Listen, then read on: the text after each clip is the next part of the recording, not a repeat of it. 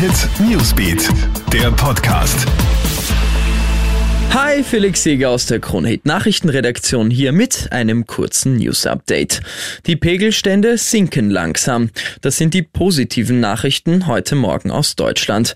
In den Bundesländern Nordrhein-Westfalen und Rheinland-Pfalz sind jetzt schon 133 Menschen bei der Flutkatastrophe ums Leben gekommen.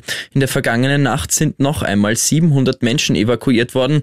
In Obhofen im Kreis Heinsberg ist ein Damm gebrochen. Angespannt bleibt die Lage auch in Erftstadt Blesse. Dort ist innerhalb weniger Minuten eine Bundesstraße komplett weggeschwemmt worden. Die deutsche Bundeswehr ist jetzt dabei, die noch unter dem Wasser vermuteten 28 Autos freizulegen. Man rechnet damit, dass in den Autos weitere Todesopfer gefunden werden.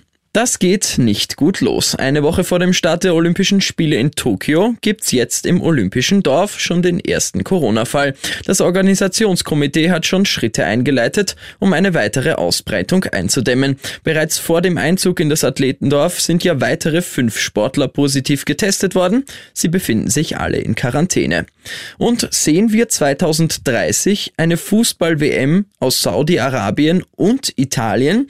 Laut Berichten der Zeitung The Athletic Athletic könnte das tatsächlich wahr werden. Der Wüstenstaat will sich für die Fußball-WM bewerben, man rechnet sich aber alleine keine großen Chancen aus. Deswegen hat man in Europa einen Partner gesucht und ihn mit Italien gefunden. Konkurrent könnte bei der Bewerbung wie im EM-Finale England sein.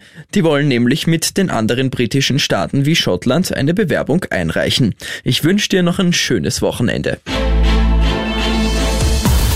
Hit Newsbeat, der Podcast.